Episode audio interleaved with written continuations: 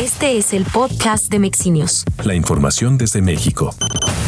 La alcaldesa de Cuauhtémoc, Sandra Cuevas, anunció ante vecinos y vecinas de la demarcación su propuesta de inversión de presupuesto para el segundo año de gobierno en donde serán tres los grandes retos. Punto número uno, ser la alcaldía más iluminada de la Ciudad de México. Punto número dos, hay que trabajar porque en este año vamos a acabar con todos los baches. Me comprometo a que en un año se acaben los baches en la alcaldía Cuauhtémoc, ni un solo bache en nuestras calles. Y tres, la inversión en parques, jardines y plazas públicas.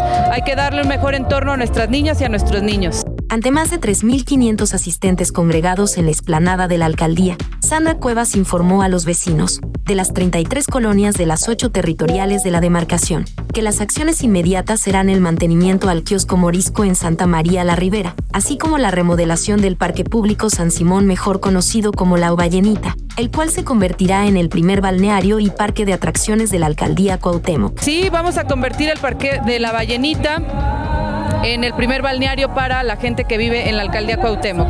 Va a ser un balneario para nuestras niñas y nuestros niños porque además muchos lo pidieron y hoy se va a hacer una realidad. Empezamos obra mañana, si Dios nos lo permite.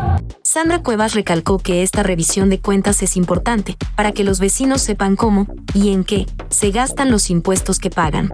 Así es, hay que rendir cuentas, hay que eh, decirle a los vecinos y a las vecinas en qué se va a invertir el dinero que ellos mismos nos entregan, porque lo entregan a través de todos los impuestos que pagan. Entonces las cuentas son para los vecinos y vecinas que sepan cuáles son las metas de este segundo año de gobierno.